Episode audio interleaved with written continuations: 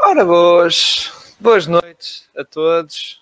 Bem-vindos a este episódio, de, um episódio extra, lá está, daqui no nosso podcast Pós da Técnica, uma semana especial, lá está, tivemos de fazer duplo episódio, uh, uma semana de final de mercado de trocas da NBA.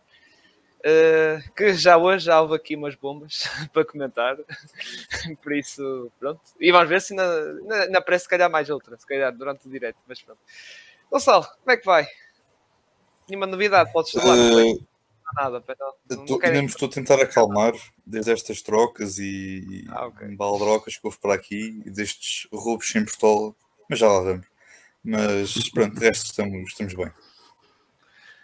É, eu estava à espera que também os teus Lakers fossem no comboio, estás a ver, e também quisessem.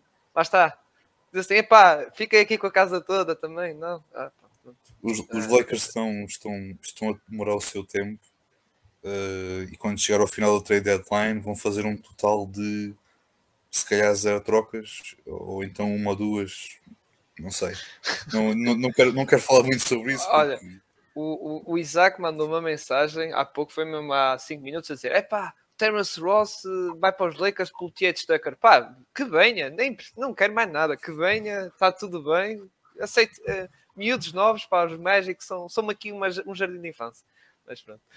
Uh, o nosso colega Marcos uh, foi tirar um dia de folga, pronto. Foi tirar um dia de folga para estar fresquinho para, para quinta-feira. Ele, na verdade, não quer trabalhar, mas pronto, pode dizer antes assim. Ele, ele, na verdade, não quer trabalhar, ele não quer aparecer. E disse: é pá, hoje não está estás à vontade, pronto, a gente faz o resto sem ti, olha, tem de ser. Sim, mas não se preocupem que ele na quinta-feira aparece, pá. Ele aparece na quinta-feira para, estar connosco a comentar então uh, outras trocas que provavelmente poderão haver uh, na, na trade deadline.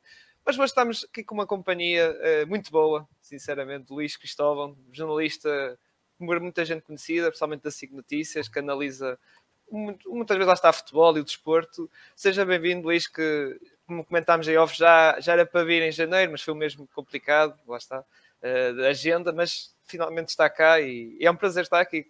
É, obrigado pelo convite. Para mim é, é sempre um prazer falar de basquete. De certeza que percebem mais da NBA do que eu, estão muito mais dentro do, do assunto, até porque, muito pela questão do trabalho, uh, não, não, me, não me chega aqui tempo suficiente para, para ver tantos jogos como, como eu gostaria. Mas o basquete sempre foi uh, uma das minhas modalidades de eleição. Joguei, fui treinador, portanto, é uma, é uma modalidade que, que trago sempre comigo também.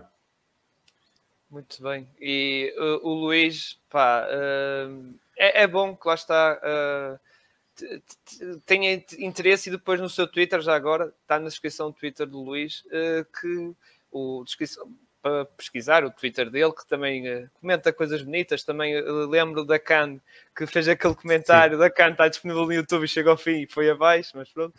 Mas siga o, o, o, trabalho do Luís no Twitter e também, já agora, uh, também meti na descrição do Borracha Laranja, que faz parte de uma equipa de várias pessoas, do Ricardo Brito Reis, o Nuno Soares, o Lucas, que já apareceram cá. O, um, também o António Dias, que vem cá, já agora, também vem cá. É, é, lá está. O, eu, nessa equipa, vai... eu nessa equipa estou mesmo no fundo do banco, sou mesmo aquele jogador da rotação que só quando estamos a ganhar por 40 é que eu entro. sim, sim. E depois também o João Costa, triplo-duplo, o Picho, o Picho, a grande lenda uh, do, do Twitter. Mas pronto, sigam também, uh, uh, lá está o trabalho fantástico que eles estão a fazer, o Diário do Bordo de Soares, os conselhos do Márcio também para a Fantasy, que até vamos falar um bocado disso deste episódio e também aqui uh, coisas escritas pelo Luís e também pelo João Costa e essa equipa que eu estava a dizer, sigam esse trabalho. Mas pronto, hoje vamos começar o episódio por fazer os destaques da semana. Uh, vamos deixar um bocado as trocas mais para o final, como eu digo. Se calhar ainda aparece uma aqui a caminho e pronto, durante o direito. Por isso vamos começar, como também costumamos fazer habitualmente, o resumo da semana do basquetebol nacional aqui pelo nosso Gonçalo. Gonçalo, o que é que tens a dizer então desta, deste fim de semana do basquetebol nacional? Eu tenho pouco a dizer, porque só se realizaram quatro jogos. Isto agora, pronto, com esta recalendarização, eh, como já falámos no episódio, no episódio passado, eh, sobre as alterações que tivemos na nossa liga, só se realizaram quatro jogos. Um deles foi transmitido na, na RTP, eh, foi o Alvarense com o Oliveirense, um jogo que, se puderem, puxem atrás porque vai valer a pena. Foi um jogo super equilibrado, super renhido, do início até ao fim. O, Oliveirense, pronto, com, com a sua experiência, acabou por, por conquistar a, a vitória. Uh, o Benfica venceu o Póvoa por 107-57. Foi um jogo muito pobrezinho uh, por parte do Benfica e também por parte do Póvoa, mas mais por parte do Benfica, de quem se esperava mais. Uh, falta de critério ofensivo na, por parte do, do, da equipa da Luz, acabaram obviamente por, por vencer graças a uma boa, uma boa exibição do Ben Romdan. E depois o Sporting pronto, venceu de forma incontestável o, o Vitória. Não, não tive a oportunidade de ver esse jogo, estive só mesmo acompanhando sempre pela, pela aplicação. Um, mas foi, foi, foi, mais uma vitória do Sporting, frente a, uma boa equipa, como já tínhamos falado, o, o Vitória. Uh, e na outra partida, o Imortal uh, foi, venceu em casa frente ao, ao Cabo Madeira. E está assim, pronto, foram, só, foram apenas quatro jogos, porque aqui eram alguns jogos que estavam em atraso. O eram também para se realizar o Iliabum frente ao Porto, no Dragão Caixa, mas devido aos casos de, do vírus que anda por aí, uh, não se realizou esse jogo, foi, vai ficar uh, agendado para outra altura. Neste momento, esta é a classificação: Sporting em primeiro, Benfica, Porto, uh, Livrense e Porto. E depois, lá mais no fundo da tabela, temos ali o Lusitânia, que também tem tido ali, tem tido ali os últimos jogos, tem corrido muito bem. E depois o Vitória, a Académica e o Iliabum nos últimos lugares. Destaca ali para o Pova, porque tem, pode ser que consiga este ano, quem sabe, pode ser que consiga chegar aos lugares de playoffs. Pelo menos esperamos, porque era, era de facto bonito que, que isso acontecesse. Sim, e aliás, dá para ver aqui na classificação uh, equipas com 15 jogos, outras equipas como o Alberense com 19, ou seja, completamente o Covid a fazer com que haja muitos jogos em atraso. Agora a equipa de Sporting também. Epá, antes era o Benfica, agora ou seja, isto está muito. Isto depois, e nós... isto, isto, depois também, isto também, depois também pode provocar um, que ocorra uma situação em que as equipas em duas, três semanas terem de fazer uh, seis, sete jogos. Por exemplo, estar a fazer um jogo meio da semana e um ao fim de semana, meio da semana, fim de semana, poderá acontecer, dependendo de agora, obviamente, dos surtos que surjam e dos jogos adiados que possam surgir e surgindo ao longo do, do tempo. Mas esperar para ver que isto, que isto tudo corra bem e que, e que isso não aconteça e que portanto, todas as equipas realizem o mesmo número de jogos. Acho que isso é, é o importante. Exato, exato. Mas, mas isto de facto, estar-me a meter, mas. Não, não, força, força. De facto, eh, esta, esta temporada, como as coisas estão a correr, é mesmo um pesadelo para, para os treinadores. Porque de facto é, é, é muito difícil conseguires ter um trabalho minimamente regular quando de um dia para o outro ficas sem um ou dois, um ou dois elementos. E, e sabemos então que no, no campeonato português para muitas equipas às vezes ficar sem um ou dois jogadores é ficar sem 40% dos pontos e 50% dos ressaltos, portanto é, um, é, muito difícil para os treinadores fazerem esta, esta gestão e por isso é um campeonato muito atípico e vai, vai ser mesmo muito difícil para as equipas, sobretudo para as equipas que estão aí na, na, naquelas lutas mais apertadas da manutenção e da entrada no playoff, pode acabar por ser muito ingrato porque às vezes um ou dois jogos uh, em que não tens os teus jogadores e podem fazer toda a diferença depois no final da, do campeonato.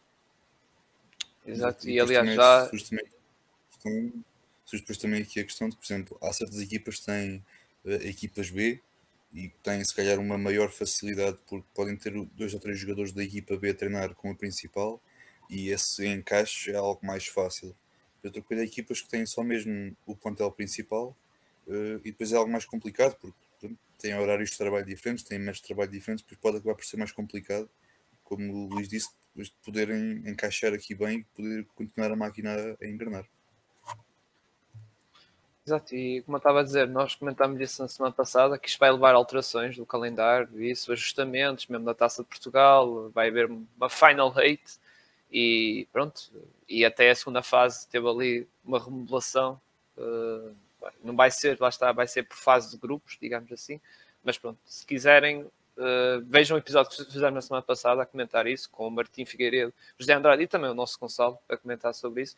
E para acabar isto do basquetebol nacional, também o, o habitual plug que costumamos dar ao podcast do, do José Andrade, ao Fair Play, ao Six Woman, que, que ele faz sempre. Lá está, é um podcast diferente uh, no sentido de falem de basquetebol feminino, que é, acho que é única em Portugal um podcast a falar disso, e ele esta semana uh, fez, lá está, o podcast com uma jogadora de Guimarães, agora já me esqueci o nome dela, Rita, já me esqueci o nome, mas pá, é, é acompanhar o projeto Fair Play isso, e quem estiver interessado já sabe para, para acompanhar o projeto de Andrade do basquetebol feminino. Agora, Agora, vamos falar da NBA, eh, não das trocas ainda, vamos falar dos destaques da, da semana. Mas antes de começar aqui o pódio, uh, nós costumamos fazer, uh, o convidado que vem cá faz uma espécie de ponto de situação da sua equipa, de, pronto, da sua equipa favorita, ou como já aconteceu no Soares, que não é, é de nenhuma equipa, diz assim, pá, então vou falar de Detroit Pistons, que é a equipa que tem acompanhado mais. Ora bem, o nosso convidado Luís, eu sugeri isso, não é? E o Luís, epá, não sou assim ideia de nenhuma equipa, mas ele depois, ele, ele, ele sugeriu assim, epá, eu, e se eu fizer a minha Liga Fantasy, comentar os jogadores da minha equipe? Eu, olha, uma ideia diferente, muito boa, e, e pronto. Luís, temos aqui então a sua equipinha, deixa-me aqui aumentar aqui a imagem. Vamos a isto. Uh, vamos, comente lá a sua equipa da Fantasy, que até tem um recorde, eu estive a ver, você mostrou o, a equipe e até o recorde, sim. até tem um recorde bastante interessante. É? Mas, sim, uh... sim, sim. Estou, estou na luta, estou na luta, uh, são 12 equipas, um, estou no top 5. Uh, estamos naquela fase em que quando jogo com, as equipas de baixo é a semana tranquilíssima. Agora esta semana estou a jogar contra as equipas do top 5, bastante mais difícil. Uh, há bocadinho falava dos treinadores da Liga Portuguesa e este ano na Fantasy acho que todos, todos nós passámos por isso. Tem sido muito difícil fazer esta a gestão da equipa com, com as muitas lesões. Eu agora tenho, tenho dois lesionados, por acaso até acho que neste momento até tenho mais dois que esta, que esta semana corre o risco de não jogar, mas já cheguei a ter seis lesionados. Por isso pá, mesmo é completa loucura para, para ir conseguindo ter um plantel minimamente equilibrado. Eu tive uma posição um bocadinho ingrata no draft, porque foi, fui, a, fui o último a escolher, uh, portanto, difícil fazer a primeira escolha e depois tinha que andar ali a tentar compensar, porque no fundo escolhia sempre dois jogadores de cada vez. As minhas duas primeiras escolhas foram o, o Embiid e o, e o Paul George. Paul George que entretanto se lesionou, pena porque era um jogador que era aqui importante na, na equipa, mas uh, pá, não, tirando a lesão, uh, são dois jogadores que estão a fazer uma, uma, época bastante, bastante interessante. Depois arrisquei um bocadinho porque fui buscar nas duas posições, nas duas posições seguintes, fui buscar o Anthony Edwards, que basicamente tem corrido bem, acaba por ser um, um um jogador que está a fazer uma, uma época de, de, afirmação.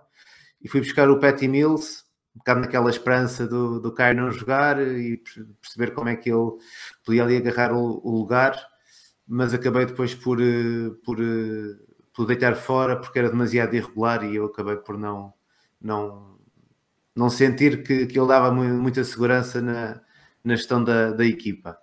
Tive o Alex Caruso, uh, que também se lesionou, foi pena, porque era um jogador um bocadinho mais regular. E entretanto saiu o, Car o Caruso com a lesão, fui buscar o, o um bocadinho na troca direta, e, e até tem feito bons números. Eu sou capaz de eu ter para aí há um mês e qualquer coisa, e ele tem, tem, feito, tem feito bons números. Um, pá, depois há um jogador que eu jogador que por acaso até está nas, nas, trocas desta semana, o Robert Covington, que é um jogador que eu acho sempre muito estranho, porque confesso, vários anos na, em, em, drafts da Fantasy acabo a escolhê-lo. Porque quando começas a chegar uh, ali para a ronda 9, 8, 9, 10, se ele estiver disponível, vou buscá-lo.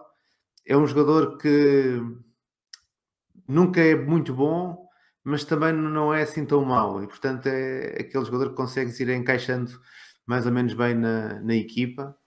Os, eh, os meus dois postos tenho desde o início da época o, o Jared Allen, que está a fazer uma, uma boa temporada, e o Valanciunas, que, que também faz, também faz uh, bons números. Mas o, o, o grande achado do meu draft foi o, o Tyler Hero, fui buscá-lo na décima ronda e pá, em muitas semanas acaba por ser o melhor jogador da equipa. E, e, portanto, mesmo quando fizemos a, a lista para o All-Star do, do Borracha Laranja, eu andei ali a tentar convencer a malta a votar no Tyler Hero, porque, porque pronto, está a fazer uma, uma grande época e o facto de eu ter aqui na minha equipa também, também tem, tem, tem ajudado. Agora tenho que ver um bocadinho esta semana como é que as coisas vão correr. Já vi que o, o Covington trocou, o, o Adiel também já, já foi trocado. Um, tenho que ver como é que ele vai encaixar na equipa de, de Indiana. Tenho aí o Chris Duarte que estava à espera também para perceber como é que as coisas ficavam. E o Amir, Amir Coffee do, dos Clippers, fui buscá-lo entretanto, um, porque ele estava a fazer alguns minutos do Paul George e, portanto, é daqueles jogadores que pode estar aí no plantel até, até ver. Ah, e depois ainda, ainda tem aí o, o Dort, que houve um tipo da, da minha liga que o, que o pôs de fora numa semana em que ele esteve pior, pá, e fui, fui logo buscá-lo e não, não me arrependo nada também. Portanto, é uma equipa que, que até está está-me a correr bem, se calhar está-me a correr melhor do que a maior parte das, das temporadas. O draft foi ligeiramente sortudo, acho eu, apesar dessa posição um bocadinho ingrata. Uh, e aí está. Acho que eu gosto muito da fantasy porque obriga-nos, lá está, para além de, de acompanharmos os jogos, obriga-nos a pensar um bocadinho como gerir a equipa. E, e acho que este ano consegui acertar. Vamos ver se, se mantém a sorte para as próximas temporadas. Eh, já agora, sobre a nossa Liga Fantasy, nós estamos on fire, não é, Gonçalo? On fire mesmo. Já vão em nove vitórias seguidas, não é? Acho que é nove, não é? Se, se, repara, se estivermos a falar uh, na fantasy dos podcasts, ah, então sim, está, tem, começamos. Ah, sim, sim é isso que estamos a falar. Queres, queres que importa? Pronto. Eu sei o que importa. Pessoal, prefiro não falar sobre isso. Pronto.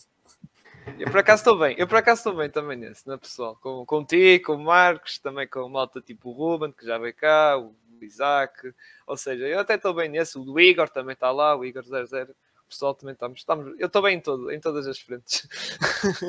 Mas o pausa já agora, o, o Luís falou da, da Steel, que foi o Tyler Hero, a nossa foi o Murray, do Spurs. Foi tipo ah, aquela pique sim. que tipo, eu estava a dizer a eles, não é? Ao Gonçalo e ao Marcos, epá, este gajo vai apanhar as stats todas, mas eu tipo, a dizer aquilo, mas nunca esperava que fosse, meu Deus, quase Como uma média triplo-duplo. E duas steals por jogo e e pronto, e também a, a marcar uns tripozinhos, ou seja, não estava à espera disso, sinceramente. Não, no, caso do, do, caso do Murray, ainda bem, ainda bem que há aqui algumas lesões para, para ele chegar ao All-Star, porque ele de facto está a fazer uma época de All-Star. Exato, exato, exato. exato. E, e, sobre o All-Star, pronto, eu acho que foi mais aquele pedido do Draymond Green, sinceramente. Mas pronto, nós, nós se calhar para a semana vamos falar mais um bocado, lá está, das três equipas do All-Star. Uh, pronto, vai ser a antevisão um bocado do All-Star, embora não vamos dar muita importância disso. Daquela não te esqueças daquela troca que um certo podcast uh, propôs a nós. Criou o BEM. Epá, eu respondo já aqui em, nome, em meu nome, em nome do Pausa Técnica. Epá, o BEM, nem que fosse 5 graus de minis, nem que fosse a equipa. Epá, Olha, o BEM é o BEM. Epá, Olha, não, não uh, tem aqui uma notícia a falar, não é bem uma odds bomb, não é troca mas o, um, o Brady Bill está fora do resto da época por causa de uma lesão de hum. pulso em que vai ter que fazer uma cirurgia. Uma cirurgia, uma cirurgia. Uh, pronto. Não é uma troca, mas isto. É uma, é uma não troca. É uma não troca, mas isto pode mexer um bocado as águas lá para os lados do Washington, não é? E principalmente fala, aliás, até vamos falar, eu vou falar principalmente um nome que se tem falado muito nos, nos mas depois isso vai ser mais para a frente nos, nos pódios da semana. E pódios e lata, neste caso o jogador em questão é mesmo lata. Por isso, vamos passar para os pódios uh, da semana que nós uh, costumamos fazer. Uh, já fizemos a semana passada foi correr, mas esta vez vamos fazer falar mais um bocadinho nisso. E o meu pódio pus aqui Luca Doncic porque fez um fim de semana fantástico, realmente fantástico.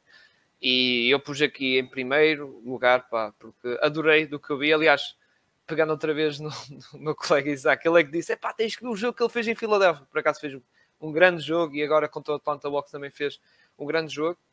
Uh, depois, o, em segundo lugar, pus o Demar de Rosa, que também esteve muito, muito bom nos Bulls, muito bom, em grande nível mesmo, grande, grande nível. Depois, em terceiro lugar, o Brandon Ingram, que também ele foi eleito jogador da semana do Oeste, porque também esteve fantástico, e eu escolhi aqui, pronto, em, eh, em terceiro lugar. Também tinha vários nomes, lá está. Eu não, chega um ponto já, já me farto de escolher Jokic, todos, todas as semanas escolher Jokic em bids e pronto, e pá, tive que. Eu sou o gajo que muda um bocado, que diferencia um bocado isto. Depois temos aqui o teu, o Gonçalo, o teu podzinho. Sim, começando em terceiro lugar, eh, tu podes te fartar de meter Jokic, mas eu nunca me vou fartar de meter Jokic. Uh, pronto se o Jokic não ganhar MVP, eu faço alguma promessa. Não o farei, uh, mas ele de facto é pá, tentado uh, ao nível do Jokic uh, carregar a equipa às costas, não, não tem outra maneira. E pronto, os Nuggets estão, estão ali, estão onde estão, muito graças a, àquilo que o, que Jokic tem, tem feito. Não, não há muito mais a acrescentar relativamente a isso. Uh, em segundo lugar, tenho o Anthony Davis, porque dos, desde que ele regressou, parece-me estar um jogador algo diferente, eh, mais predisposto eh, para o jogo físico, porque ele tem estado a jogar a posto, é uma posição que ele não gosta nada, mas tem se adaptado muito bem a essa posição, tem tentado apostar cada vez mais, e vi um lance que eles, na altura, o, o Shaquille O'Neal destacou, foi um lance em que parecia mesmo um posto, em que estava a bola a ser transportada do, por, por parte dos Lakers, obviamente, e a primeira ação que o, ofensiva que o Anthony Davis faz é colocar-se imediatamente de costas para o cesto e encosta o ombro no, no adversário, pronto, o adversário não tem resposta uh, para isso, e ele depois consegue ali, pronto, vê-se ali uma. Não se via se calhar isso uh, há uns tempos, agora com o regresso do AD, acho que também há mais um sentimento de, de querer demonstrar serviço, porque é porque não está a correr bem aos Lakers, e como tal, ele quer mostrar que, que está ali está bem, está saudável e quer levar a equipa aos objetivos, neste caso acho que é diretamente aos playoffs, porque acho que o play-in era o, pior cenário possível para os Lakers, porque ou, ou apanhavas os, os Suns ou os Warriors e aí ias logo para casa. Mas como tal, ele tem, acho que ele tem estado, tem estado um, a um bom nível, um, ao contrário de outro colega dele que eu depois já, já irei falar. Um, e em primeiro lugar tenho o Siakam, porque também ele e o Van Vliet, ele, mas muito também do, do Siakam, tem carregado a equipa dos Raptors uh, a, a, cavalgar na tabela classificativa. Tu neste momento tem quinto lugar, se não estou em erro, da, em quinto lugar, sexto lugar da Conferência Este, uh, com oito vitórias seguidas, e muito disso acho que é devido às prestações, quer do Van Vliet, que agora é, é All-Star, quer do Siakam, também tem estado a, a um bom nível. Muito bem, e respondendo aqui à questão do, do Jonathan sobre se ele é, é free agent na próxima época, pode ser, o Brady Bill pode ser free agent na próxima época. Ele tem a player option, ou seja, está nas mãos dele. Se ele quer ficar mais um ano em Washington, ativa a player option. Se não quiser a testar o mercado, é, basta dizer não quero e, e pronto, e vai andar aí a explorar o mercado de, de da, off-season. O que vier a aparecer, que se fala muito, lá está, dos Boston Celtics de interesse, já, já do ano passado até. Agora, uh, vamos para o nosso jogador de lata. E Gonçalo, culpa é do Westbrook, não é? Não, calma, calma. Eu não, eu não sou daqueles que participam nesse movimento de que a culpa é sempre do Westbrook, não. Uh, acho que tem estado algo inconstante porque tem jogos em que de facto joga bem, tem jogos em que de facto joga mal. Uh, não vou estar aqui a bater muito nessa tecla, porque pronto, isto vai tudo de encontro àquilo que foi a construção do plantel dos Lakers desde nesta, nesta off-season. A partir do momento em que o Rob Palinka diz que quer trocar pelo Buddy Hield e LeBron e AD dizem não, não, não, nós queremos o Westbrook, está tudo dito. Um, portanto, a responsabilidade nem coloco no, no Rob Palinka, porque a partir do momento em que eu queria o Buddy Hield, e eu também o queria, porque acho que ele encaixava ali muito bem na equipa do, dos Lakers, um, mas acho que isto não tem corrido muito bem esta semana particularmente. Uh, mas é assim, é tal questão. Tem, ele tem momentos em que joga, em que joga bem, tem outros momentos em que não joga tão bem. Acho que é isto um pouco a imagem do, do Westbrook, mas acho que é em constante adaptação às entradas e saídas no, no, no 5 inicial dos Lakers isso prejudica muito não só a equipa, mas também das individualidades, nomeadamente as, as estrelas. Uh, e como tal, é, tenho o Westbrook. Também podia ter o Dinwiddie, como tu colocaste, uh, mas acabei por, colocar o, o, Westbrook, porque não, não tem estado muito bem esta semana. Exato, e, e eu pus o, o Dinwiddie, pronto, uma semana mais uma vez fraquinho, como podem ver, a nível de scoring muito, muito fraco. 7 eh, pontos, 25% de, de eficácia de lançamento de campo e também 20% de triplos, mais ou menos. Tem estado muito fraco. E, e, é um jogador que lá está, que se tem falado muito uh, das tais trocas, como onde falei há, há pouco, uh, do Brady Bill, esta situação toda pode mexer as águas.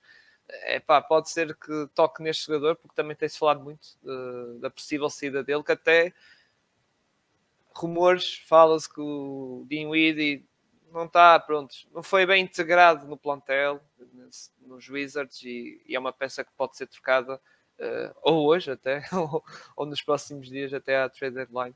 E por isso eu pus aqui um bocado na zona de lata, um bocado de desilusão da semana e também por estas, pronto, por estas notícias todas que parece que não, acho que afeta até o próprio jogador.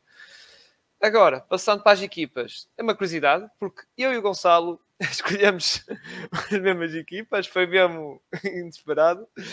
E depois o Gonçalo disse: é pá, pronto, comenta tu, pronto, vou-te passar a palavra para comentar. Uh, para, pronto, para não acontecer, está sempre a repetir, não é? Uh, estamos a repetir sempre a mesma coisa. Eu escolhi, e o Gonçalo também escolheu os Toronto Raptors, uh, muito por causa, pronto, desta. Eles têm uma streak muito boa, não é? Eles agora até subiram de, de posições neste último jogo, deixa-me confirmar.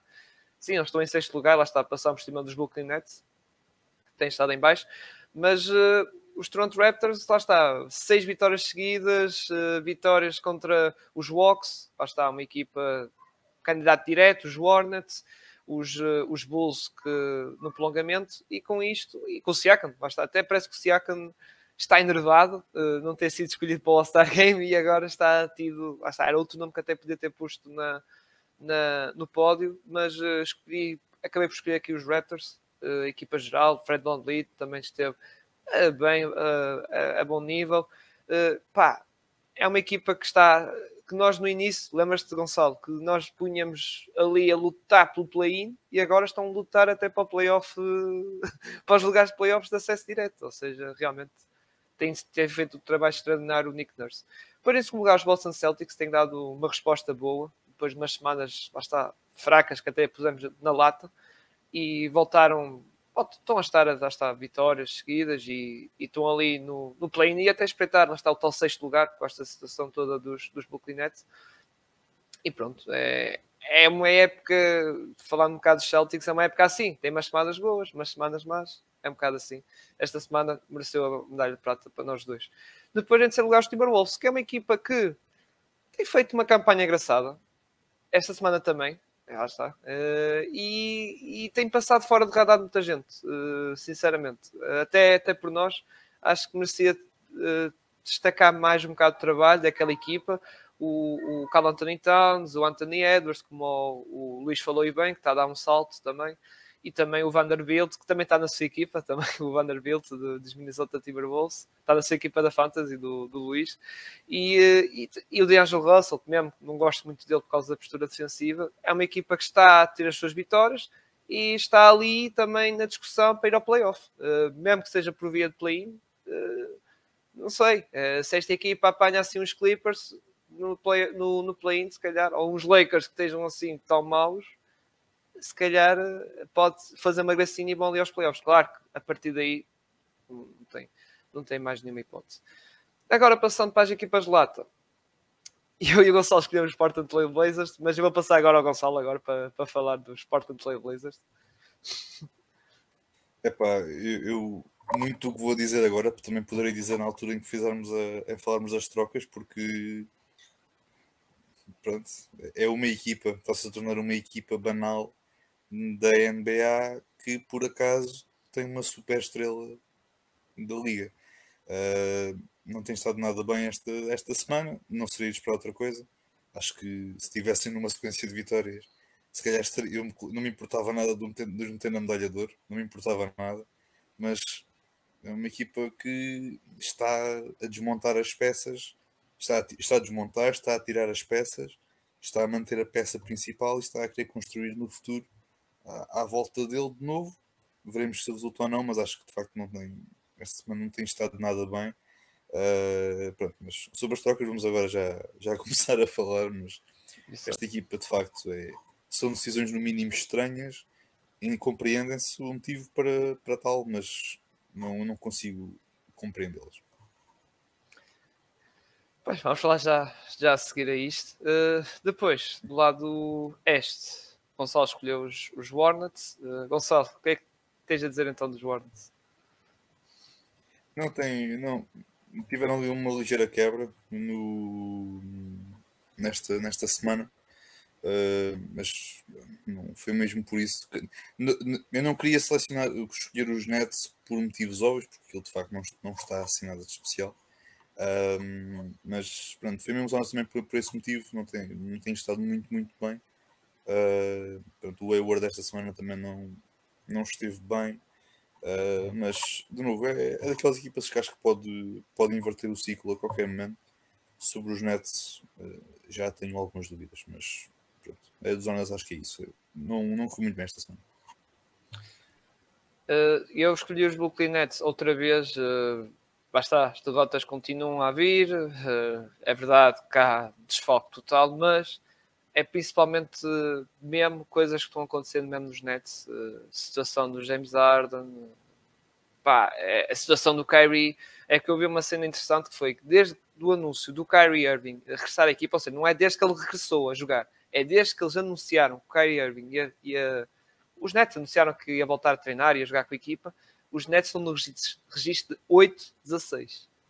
E com o Kevin Durant jogar, não vou dizer, não é? Se calhar quase metade dos jogos, 8-16. Não sei se isso tem impacto com a equipa, nesse sentido.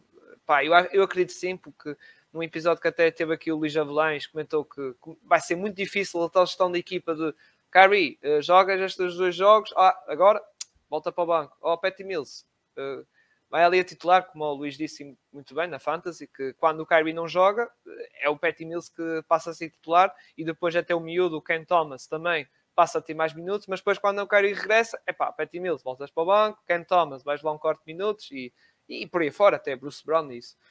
E é mais um bocado por causa da situação, e, e já agora, aproveitando, estamos a falar dos Nets, vou aproveitar que tem aqui a questão uh, das, e agradecer aqui, que também está aqui presente, em direto, o Jonatas Marques, uh, que nos deixam no Twitter, e já agradeço. E, e, o pessoal pode. Nós costumamos deixar sempre no Instagram e no Twitter a, faz, a, pedir para vocês fazerem as perguntas para nós falarmos dos episódios. E a, e a pergunta do Jonathan é: independentemente dos conflitos internos que pareçam existir no baldeado dos Nets, não vos tem desiludido a própria gestão e opções do Steve Nash durante os jogos?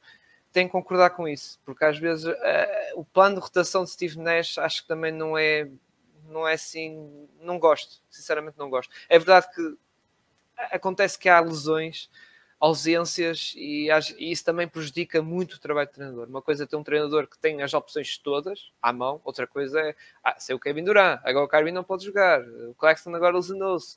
Uh, o Paul Millsap agora não conta, uh, o Aldridge, pronto, é o que nós sabemos. Mas pronto, é, é um bocado isso. Embora eu acho que os Nets o Kevin Durant regressando e se regressar bem, como foi, por exemplo, o ano passado. O ano passado foi quase a mesma coisa. O Kevin Durant esteve a arrancar muito bem, depois teve a lesão, ficou fora do All-Star Game, que até foi substituído pelo Tatum, a mesma coisa que este ano. Vai, vai ser substituído pelo Tatum, do 5 titular. E, uh, e depois regressou depois do All-Star Game aos bocadinhos e foi com o gasto todo até aos playoffs, que depois acabou com aqueles contra os Bucks em que ele teve muito fora de série. Mas vou deixar esta questão também para o Luís para comentar Luís, o que tem a dizer esta situação? Como aqui o, o, o Jonatas pergunta, gestão, opções de Steve Nets e até os conflitos, que não estava aqui a referir, os conflitos Sim. internos que podem existir. Sim, eu, eu, acho que, eu acho que esta é, um, é uma posição muito ingrata do, do Steve Nash, porque de facto, como, como tu estavas a dizer, um, um plantel que tem um dos seus principais jogadores uh, debaixo daquela incerteza se joga, se não joga, agora está a jogar, mas a situação continua a ser longe de, de, de, ideal, não é? Teres um jogador que só joga os jogos fora e mesmo assim, em certas situações, pode mesmo isso estar em causa. É, é muito difícil fazer, fazer essa gestão. Conjugar isso com as, com as lesões que, que a equipa foi, foi tendo, o Joe Harris a ficar lesionado também muito cedo, uh, retirou ali assim alguma, alguma capacidade de, de, rotação.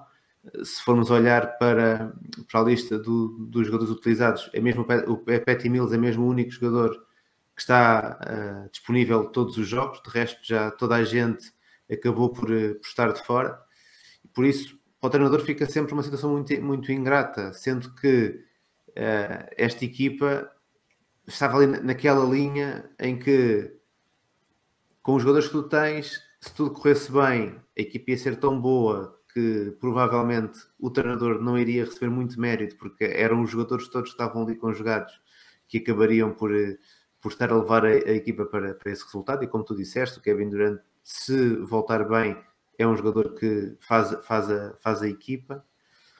As coisas não correndo bem, como está a acontecer, cai um bocadinho para cima de, de, de um treinador não ter ali assim um, um, aquele golpe de gênio para, para poder mudar.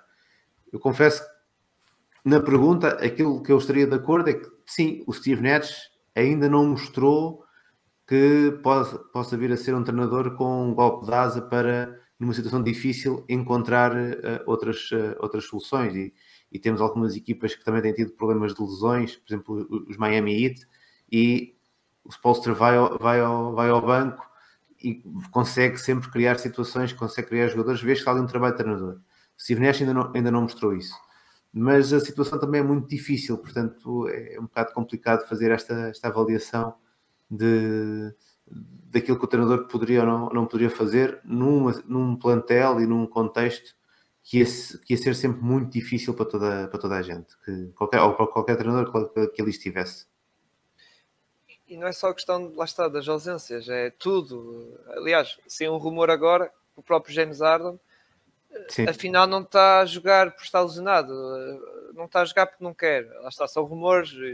Eu sinceramente não acredito muito nisso sinceramente não acredito muito nisso, porque o James Harden uh, pode ter os seus defeitos dentro de campo, pronto, mas ele é um jogador competitivo e que joga, quer jogar. É um jogador que já mostrou isso até nos Rockets, quando andava chateado com a equipa. É verdade que ele ausentou-se um jogo ou outro, uh, né, bastante na época passada, mas uh, mesmo assim ele jogava. E mesmo assim jogava e até fez assim uns bons jogos. Embora na parte final, quando já talvez já sabia que ia ser trocado, já estava encaminhado, pronto, já desleixou-se um bocado. Uh, por isso, não sei, é isto, é a situação lá está do Kyrie. Uh, o, o, próprio Sean Marks, uh, o GM dos Nets, fala-se que tem estado a falar com, com, o Kevin Durant sobre um bocado de gestão disto tudo. depois tem lá o Darren Morrill que está ali à espera mesmo de uma oportunidade de apanhar o James Harden, né, nesse sentido, embora dando já a minha opinião pessoal, eu acho que só vai acontecer isso na off-season, provavelmente o tal sign and trade, ou seja, o James Harden é a mesma situação que o Brady Bill, tem uma play option no próximo ano, mas se ele recusar, está livre de assinar por qualquer equipa. E o que pode acontecer é haver uma espécie de sign and trade de assinar com ele, mas trocar com o Ben Simmons. Uh, provavelmente é o que se tem falado muito. Mas uh, pronto, vamos ver. É esperar para ver. Eu não acredito, também, Gonçalo, tu, já falámos entre nós, não é? Uh, também tu não acreditas que o James Harden vai ser trocado nesta, nesta trade line. Não, porque eu não. É tal coisa o Marcos disse, -nos, disse no grupo onde há fumar, onde há fumar fogo. Eu, pois, mas pode ser um gajo a fumar. Isso, isso nesse caso é só mesmo fumo. Portanto, é por estar por aí. Começando pelo fim. Um, o Demori, o Demori parece aquele gajo que está no baile e é um gajo nem é bonito nem é feio, é assim assim e está à espera da, da rainha da noite, da, da, da rapariga mais bonita da, da escola e uhum. por acaso tem umas grandes barbas. E está à espera, e está à espera, e está à espera, e vai estar à espera até quando? Pronto, ou atenta a alguma coisa, ou então fica à espera. Sobre o Delamore, acho que está uma analogia bem feita. Uh, relativamente sobre esta, a questão em si, sobre os conflitos internos. Os conflitos internos poderão existir, não sei, não, não, estou, não estamos lá dentro, mas repara, eu podia ter um atrito, um atrito contigo, Cirilo, ou com, ou com o Luís, no balneário. Assim que fôssemos para dentro do campo, o nosso objetivo é só um, é ganhar. E tem, e se colocar esses conflitos internos a, a, a existirem, porque não sei se há ou não, mas esses conflitos internos têm de ser postos de parte durante 48 minutos, porque vão estar a jogar juntos e vão estar a partilhar o mesmo espaço. Como tal, o objetivo é ganhar, ok, eu não gosto de ti, tu não vamos dar o máximo em prol da equipe e para que garantir que conseguimos a, a vida.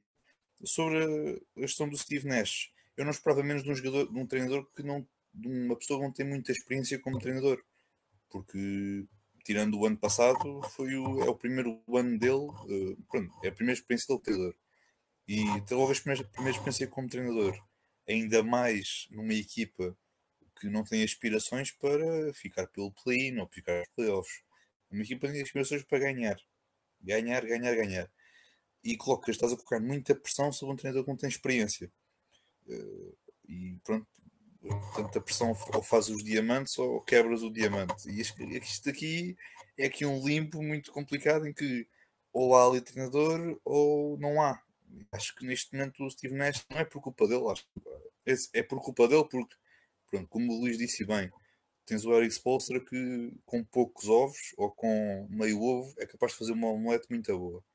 E depois tens o Steve Nash que tem os ovos todos e mesmo assim não consegue. Uh, e acho que é um pouco por aí. Eh, também é falta de experiência dele como treinador noutras, noutros, noutras ligas, noutros, noutras equipas.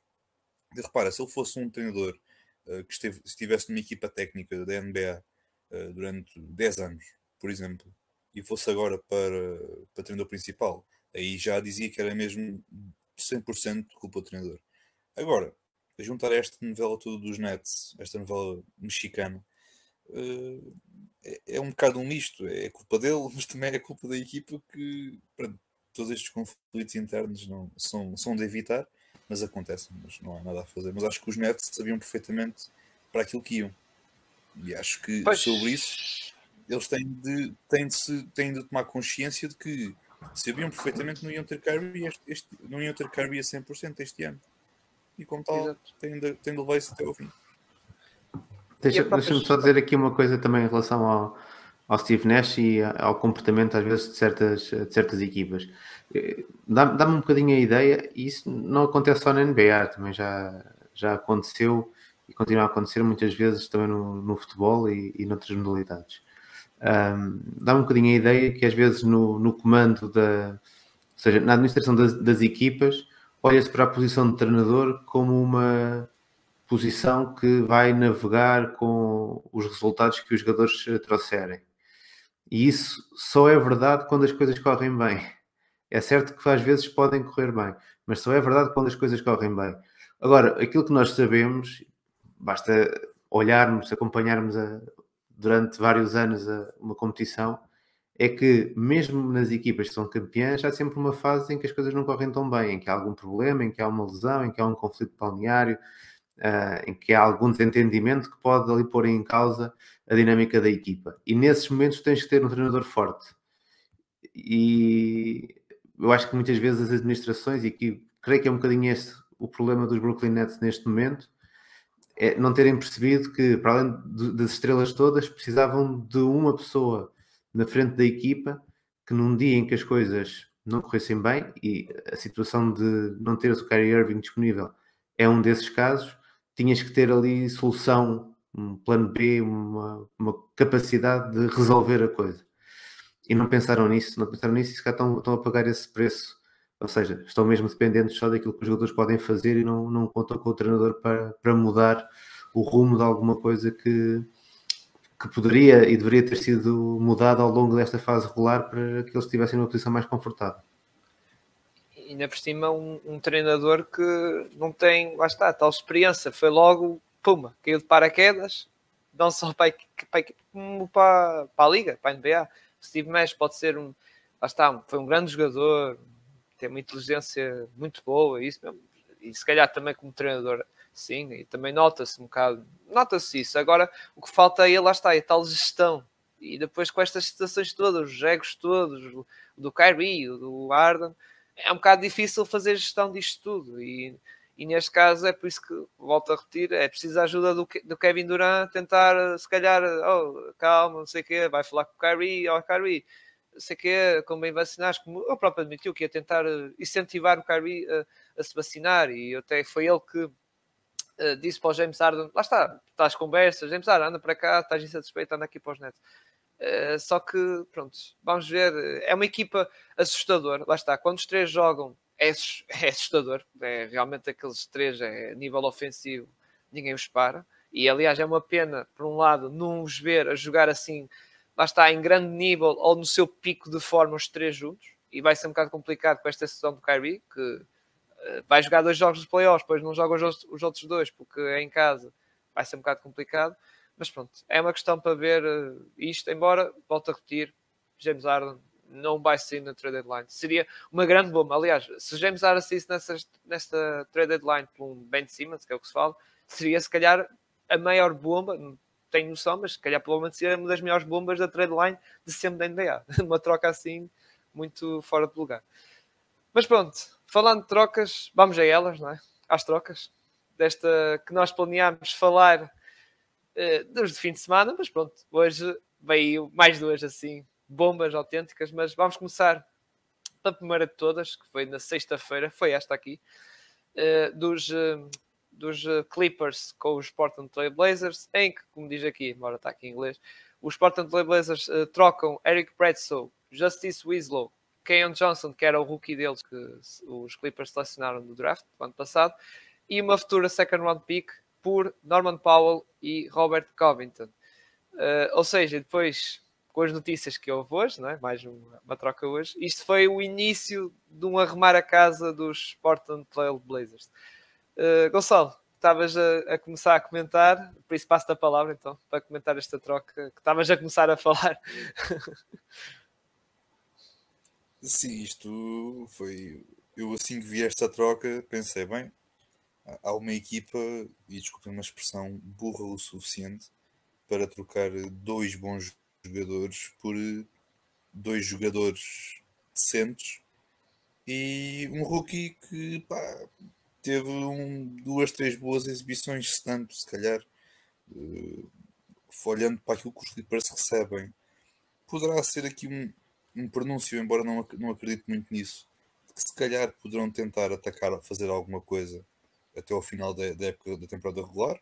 Uh, talvez esperando que Paul George ou Kawhi, por milagre, um deles consiga recuperar, embora não acredito muito, porque eles são, a nível de saúde, mais o Kawhi, mas também o Paul George, têm muito aquele, aquela restrição uh, médica, entre aspas, porque são jogadores que pode, poderão jogar, mas acho que acima de tudo têm de ter noção do que é que estão a fazer e do impacto que isso pode ter no futuro nas suas carreiras, nomeadamente o Kawhi, porque teve, uma lesão muito grave no, no joelho.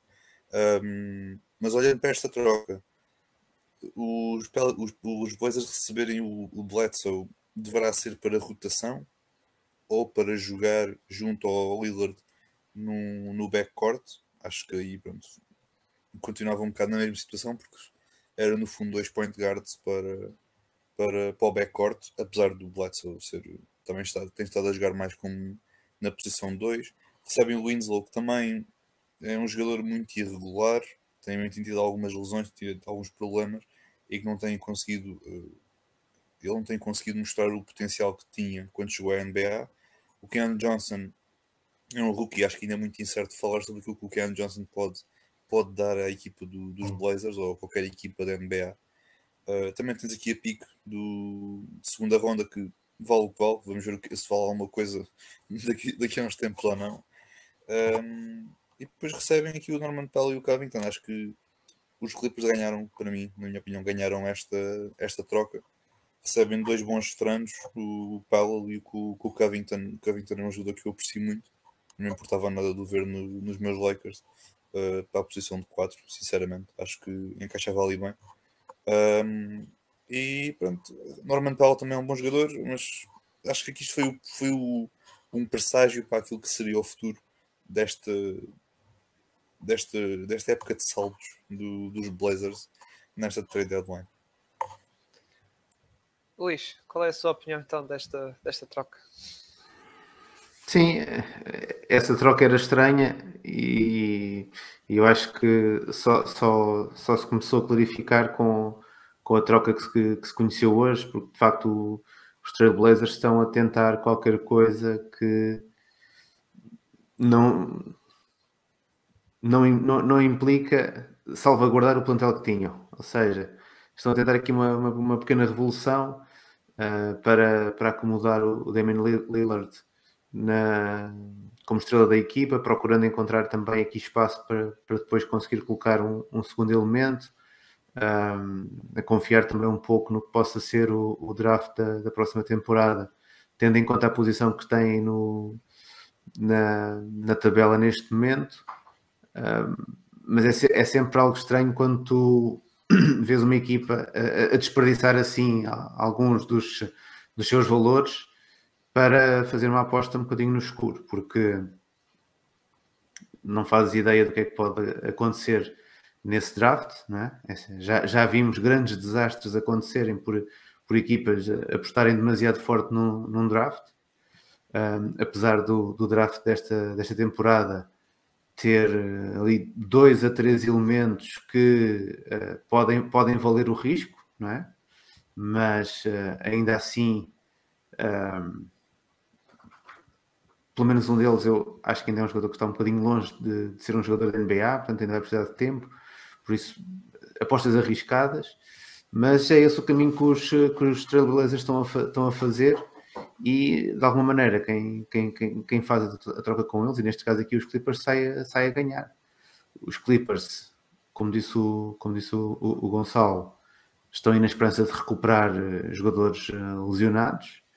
Um, mesmo não o fazendo ou fazendo em, eh, em eh, numa situação eh, limitada, é uma equipa que vai, vai querer estar na luta e eu acho que com os jogadores que se deu, não perdeu nenhum valor que estivesse a fazer muita diferença na equipa. Acho que o jogador que estava a ser mais utilizado destes três que saem era o Bledsoe e está longe de ser um jogador assim muito, muito decisivo na, na equipa dos Clippers fortalece com o Norman Powell e com o Covington, passa a ter opções. São jogadores que também, se, se as estrelas estão lesionadas, recuperarem, eles vão continuar naquela equipa e vão continuar a ser boas opções em termos de, de rotação por serem, por serem veteranos.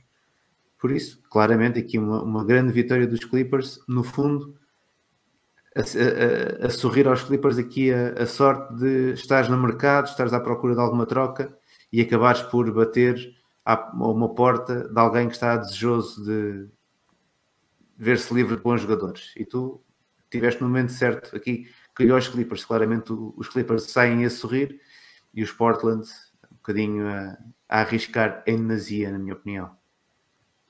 Exato, os Portland, eu estava a dizer, arrumar a casa, se calhar podem ver alguma coisa ali no Ken Johnson, algum potencial assim grande, uh, mas pronto, mas uh, pegando, agora vamos falar um bocado da, da, da, troca que aconteceu hoje, porque tem a ver com a mesma equipe, Portland Trail Blazers. Foi a troca do uh, eh, CJ McCollum.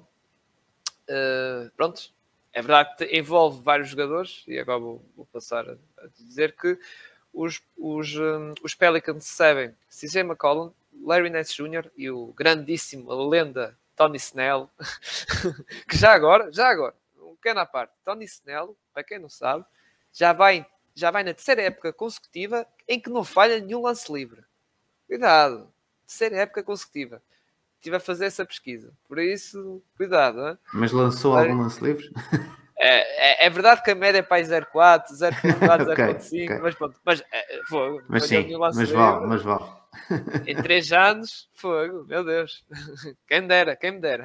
Eu, mas uh, completando, pronto, os Pelicans já disse que é recebia, CJ, Larry Nance, Tony Snell. Depois os Blazers recebem uh, Josh Hart, Thomas Satoransky, Nickel Walker Alex, Alexander, Didi Lousada. Depois uma pick de primeira ronda de 2022, ou seja, deste ano, mas que é protegida, top 5. Ou seja, se caso os, um, os, os Pelicans terem a pick, vai ser muito complicado, sinceramente, uh, ter a pick no top, ou seja, top 5 a pique fica com eles, se não for, vai para Portland, embora há um senão, porque depois a pica, essa pica é de 1 a 5 uh, eh, fica para os Pelicans, de 5 ao 15, se caso calhar, um desses lugares, vai para os Blazers, se for 16-30, vai para os Hornets. Uh, ou seja, pronto. e depois, se calhar, lá está, se calhar pique para os, uh, os, um, os Blazers, ou seja, ficar em 5-15, a pique dos Hornets, a tal pique que era supostamente dos Hornets, fica para o ano, ou seja, a pique dos, dos Pelicans fica para o ano para os Hornets. E assim sucessivamente, se for do, para os Hornets, a pique dos Blazers fica para o ano para eles, a dos Pelicans para os Blazers. E pronto, e depois para acabar mais duas piques de segunda ronda. Eu sinceramente, uh, eu sinceramente lá está, é um bocado arrumar a casa. Foram buscar aqui peças jovens, digamos assim, embora o Jorge Hart já não é assim tão novo, uh, mas se calhar o Nickel Alexander Walker pode ser uma peça interessante, com algum potencial, mas mesmo assim acho que pedia-se mais um bocadinho. CJ acho que é, foi um bocado como disse ao Gonçalo, podia estar ali uma pique dos Lakers, uma exigência assim, é tal pique que os piques, neste caso, que foi na tal troca do Anthony Davis. Uh, acho que foi um bocado pouco, sinceramente. Uh, CJ foi uh, pronto. Ou seja, sinceramente, acho que o valor de CJ foi assim um bocado mais abaixo. Ainda por cima, os Pelicans ficam com o Larry Nance Jr., que até, como falei com o Gonçalo antes, é uma boa opção do banco. Uh, para o caso do Zion descansar e aquela âncora, digamos, também a âncora defensiva, mas é um bom jogador defensivamente, para jogar a 4 ou a 5 em small ball. Mas pronto, vamos ver uh, eh, CJ, vamos ver agora, uh, que agora fala-se do Big Tree, Zion, Ingram e CJ, vamos ver como é que os, esse Big Tree que eles falam, como é que se vai combinar, tudo depende também, principalmente do Zion, embora esta troca foi claramente uh, uma questão de para esta época também, eles atacarem para ir aos playoffs, sinceramente. Eh, lá está, tal sorte é como eu digo, o play-in do Oeste está muito ali, Timberwolves, estão ali agora os Pelicans em décimo lugar, os Clippers estão ali a mexer, mas ali uma incógnita, uma incógnita ali, os Denver, não sei como é que vai ser, se o Jokic vai conseguir carregar aquela equipa, sempre. Uh, e os Pelicans pode estar a intrometer uh, ali no play-in e dizer estamos aqui também para lutar para os playoffs e pode fazer uma surpresa, embora sem Zion é muito complicado, sinceramente. Mas isto é, como está a dizer, é uma maneira para prender o Zion à equipa, para ele não sair, como nós falamos nos últimos, em vários episódios anteriores, da possibilidade de ir para Nova York. E isto é uma maneira tipo Zion. Agora temos aqui uma equipa mais forte, com mais um jogador All-Star, veterano, o CJ McCollum, experiente. E pronto, ou seja, melhor se calhar com os Knicks. Provavelmente que aquilo também está uma casa um bocado a arder. Uh, agora vou passar para o Luís. Uh, Luís, o que é que tens a comentar desta troca? de, dos, lá está, é. dos Pelicans e dos Blazers. Mais uma troca em que eh, os Pelicans, lá está, foram bater à porta certa e, e, e acabaram por encontrar aqui uma, um, um, um, jogador que eles estavam à procura, não é? Eles estavam à procura de mais um, um jogador com potencial de estrela e o CJ McCollum estará aí nesse limite que eles poderiam ir buscar, tendo em conta também os jogadores que, que tinham para, para dar em troca. Para os Blazers, acho que é uma troca com sabor algo amargo, porque andámos algumas semanas uh, a falar da, da, possibilidade de haver aqui a, a troca com, com, os Sixers, do, do, Ben Simmons com, com o CJ, portanto estava, era uma troca que claramente estava a valorizar excessivamente o CJ McCollum, mas só o facto de haver como minimamente possível percebia-se percebia que o CJ McCollum estava a ser colocado num determinado uh, nível de, de, jogador NBA e olhas para aquilo que os Blazers receberam, pá, é, é a mesma coisa que ter estado a tentar vender um carro e a pensar que ias ter aqui uma grande proposta de 15 ou 20 mil euros pelo carro que já tem 10 anos e depois vendes por, por 5 mil, que até parece abaixo do, do valor que o, que o carro tem na, na realidade. E, e, foi o que foi um bocadinho que aconteceu neste negócio, quer dizer, quer, quer aqui, quer, quer na outra troca que nós falámos, os Blazers, nos dois casos, saem, saem um bocadinho a perder, saem um bocadinho a perder com, com aquilo que, que fizeram. Acho que os Pelicans têm realmente, se o, se o Zion vier a ser um, um jogador constante, confesso neste momento tenho algumas dúvidas, aquelas fotografias que vão aparecendo, aparecendo dele com muito peso é um caso de jogador que, mesmo recuperando da lesão, fisicamente parece-me parece que vai demorar sempre muito tempo até voltar a, a poder, poder render, mas pronto. Acreditando que o Zion, num futuro próximo, vai, virá a ser jogador, aquele jogador que, que, se espera que ele venha a ser, com o CJ McCollum e com, com o Brandon Ingram, os Pelicans ficam aqui com uma equipa, uma equipa interessante e como tu disseste, de facto, acho que vão estar, uh, vão poder estar nessa luta pelo play-in do, do Oeste. Já os Blazers é, é, é, incógnita. De facto, se eles conseguirem que essa pick uh, fique entre o sexto e o décimo quinto, pode acontecer que essa pick venha a ser muito interessante. Imagina que os Blazers conseguem ficar com uma escolha top 5 ou uma escolha top 3 no, no draft, mais uma escolha ainda no, no top 10. Epá, pode acontecer que todas as más notas que nós estamos aqui a dar aos Blazers sejamos obrigados a, a, a rever no início da próxima temporada. Mas é um, é um risco realmente muito grande e com muitos ses estas trocas que os Blazers estão a fazer na, nesta fase. Exato, e, e, vamos ver como é que vai ser a vontade do, do Lillard com isto tudo. Com isto, as trocas todas já agora uh, fizeram que os Blazers na, na próxima, lá está, na off-season, tenham 60 milhões de cap para gastar, ou seja, foi basicamente arrumar estes contratos todos, lá sabe, do CJ, do, do Larry Nance, do Covington, do. A escapar o Norman Power, uh, por estes jogadores todos, que não têm sim contratos gordos, e fizeram com que eles na próxima época tenham 60 milhões e ainda tenha 20 milhões de trade extension que podem gastar este ano, ou seja, ainda hoje ou amanhã na trade deadline e também da off-season. Uh, e foi um bocado um reporte do, do Olds que disse que é o, o, plano dos Blazers provavelmente é uma última é tipo uma última tentativa que é tentar atrair com esse dinheiro todo, está com, com a cap space e também supostas trocas, que faça uma equipa para o Lillard, está, uma espécie de last dance para ver se uma última oportunidade para ver se o Lillard consegue fazer alguma coisa, embora acho que vai ser muito complicado. É preciso muito jogo de cintura e é um bocado, é que um gava passar para o Gonçalo, eh, mas é uma expressão como ele diz, é, é preciso que alguém queira ir para Portland, não é Gonçalo? Agora passo a palavra para ti para comentar isto e, e para completar pronto, a, a tua análise né, dos Blazers. Sim, deste-me deste uma deixa perfeita, é, é isso mesmo. Imagina que a mim ofereciam 35 milhões por ano durante 3 anos para jogar basquete em Portland. Primeiro, isso não vai acontecer porque eu tenho demasiado talento para jogar na NBA e também 35 milhões é, é pouco. É pouco.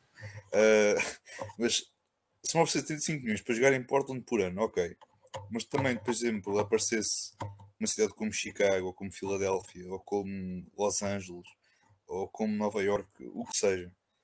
Eu se calhar ia receber menos nessas cidades. Eu se calhar ia para essas cidades, porque ia receber menos, é um facto, mas é um grande mercado, é um mercado com, com muita importância, não só para, para ti como jogador, mas também para ti como futuro empreendedor, como aquilo que tu queres fazer depois da tua vida na NBA. E acho que alias isso ao facto de que o pode ter talento para recrutar os jogadores. Agora, é complicado recrutar um, uma estrela para uma cidade como Portland, porque Portland nunca é, não é conhecido propriamente por ser um destino uh, com uma grande atratividade de estrelas, porque Lillard está em Portland porque foi draftado para lá, o McCallum está em Portland porque foi draftado para lá. Simplesmente tem certas equipas na NBA que conseguem atrair estrelas através do draft e equipas conseguem atrair estrelas através do mercado. E Portland encaixa na primeira. Acho que tem, tem de ser muito por aí. Tenho dúvidas que consigam recrutar uma estrela. Se lhe conseguem recrutar, olha, um, um jogador tipo um McCallum, um número 2.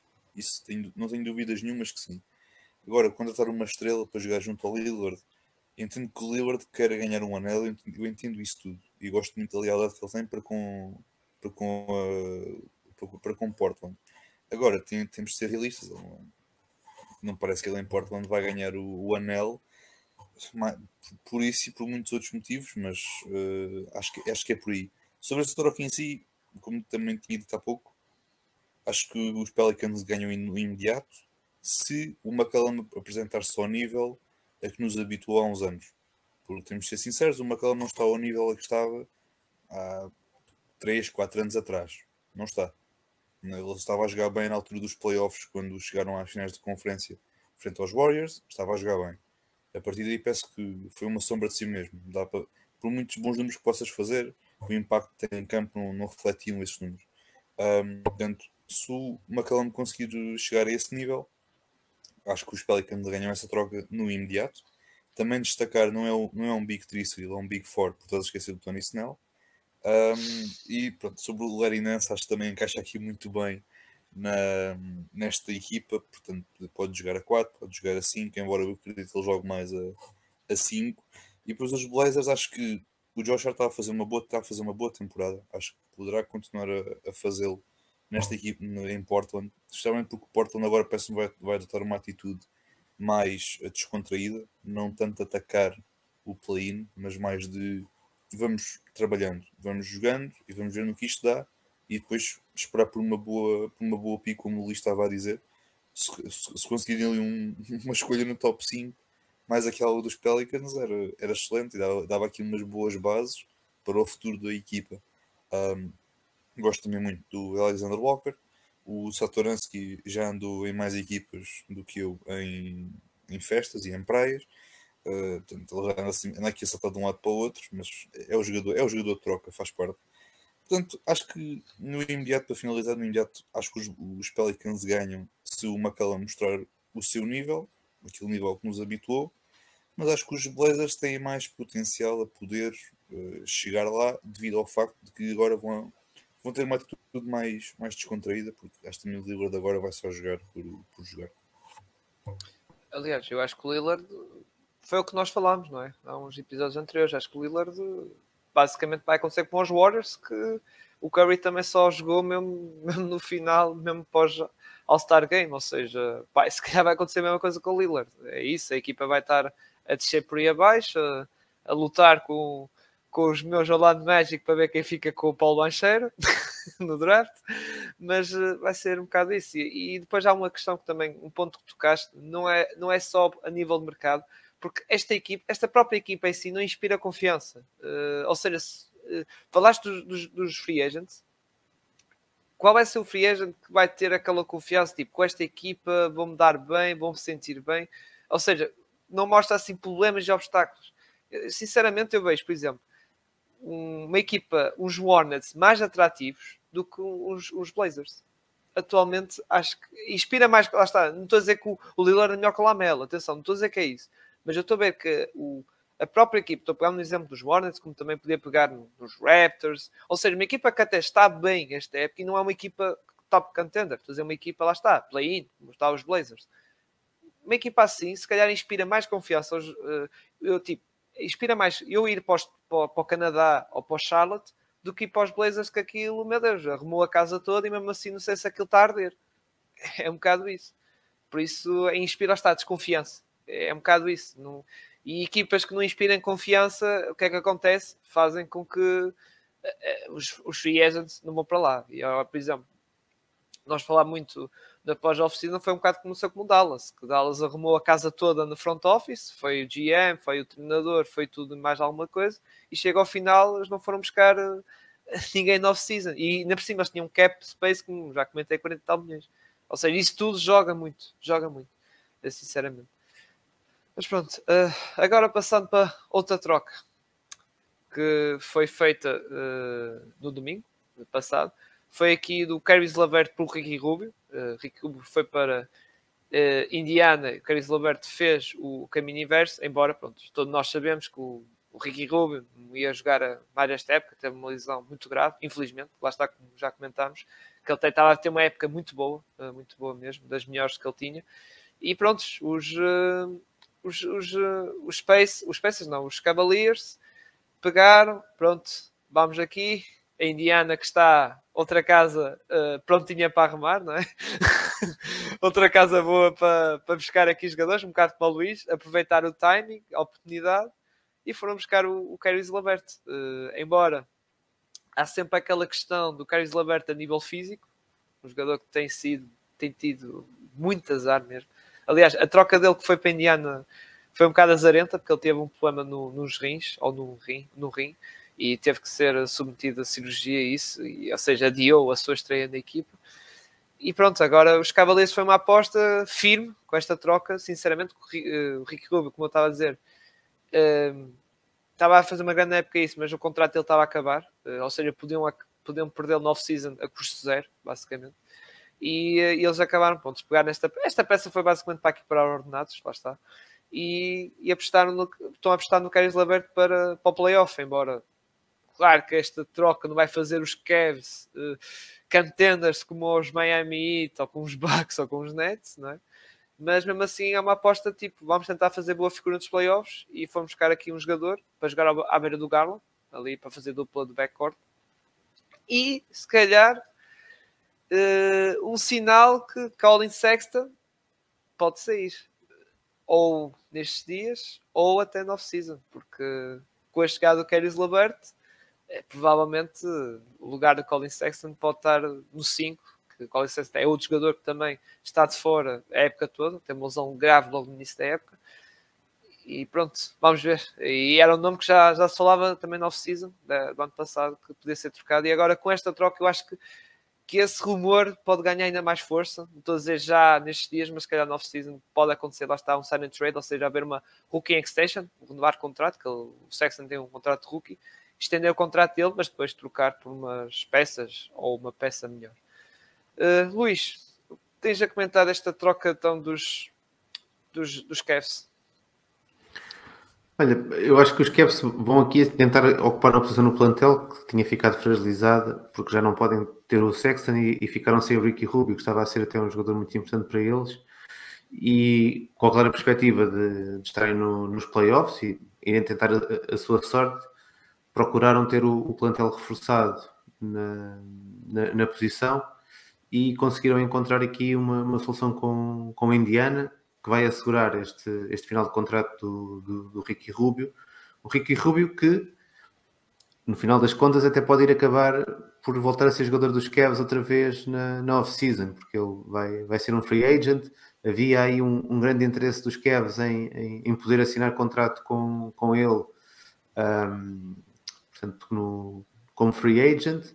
Vamos ver como é que a lesão dele também evolui, porque acredito que em Cleveland ficaram com uma excelente imagem do, do Ricky Rubio e ficaram com, com essa vontade do, do, do, poder ter.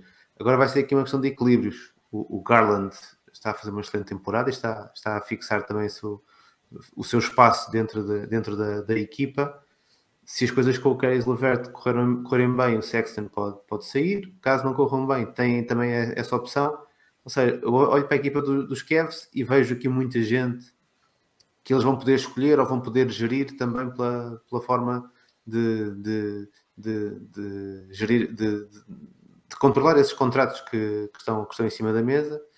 Enquanto do lado de, Indiana, é, é, é, aqui uma história muito parecida com a dos Blazers, não? É? eles estão aqui a tentar limpar. A outra troca que eles estão aí a, a fazer hoje acabam, acaba por ser limpar, mas limpar por alta, não é? Claramente a, a ganhar. No caso desta aqui, foi, eh, foi mesmo uh, arranjar aqui assim, algum, algum cap space, ganharem aqui mais uma opção na, no, no draft, que não deverá ser grande coisa, a não ser que eles consigam ali assim um, um, um, um jogador, algo inesperado lá para, lá para o fim do, do draft.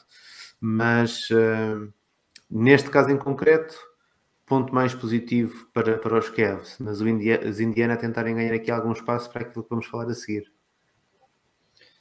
Pois, exato. E já agora também de, de afirmar que hum, nesta troca os, um, os Cavaliers uh, recebem uma pick de segunda ronda e os Pacers, Indiana Pacers, receberam uma first round pick, embora protegida, e mais duas futuras second round picks.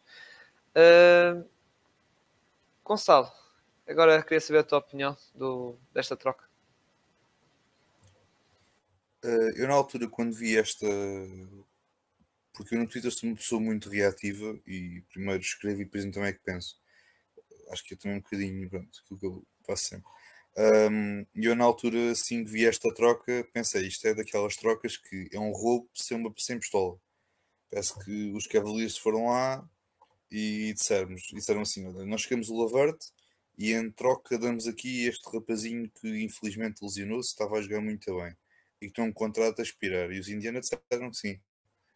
Eh, e depois deram ali uns, uns cêntimos, umas tro uns trocos que tinham ali nos bolsos, foram as, as piques de primeira e segunda ronda ali envolvidas. Uh, é assim, obviamente que o, o Rubio parece-me que vai, vai, passar férias em Indiana, porque obviamente está lesionado, e depois também não parece que fique na, na equipa, porque, de novo, Indiana tem mais uma intenção de construir para o futuro, já lá vamos depois sobre a, a outra troca a seguir, uh, mas acho que também não, não nos ficaria nada mal se tentassem um Ricky Rubio para a rotação da equipa. Porque acho que é um bom veterano, joga muito bem, é daqueles bases que para mim podia estar a jogar até aos, aos 60 anos, ou tipo um Tom Brady estar a jogar até aos 40 e tal anos, porque os anos passam, mas a qualidade continua ali, toda aquela técnica e toda aquela, aquela magia continua ali naquelas mãos.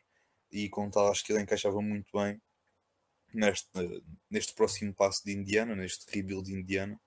Uh, para os Cavaliers foi, foi como vocês disseram, uh, encaixa muito bem na posição que está em falta devido à lesão do, do Colin Sexton.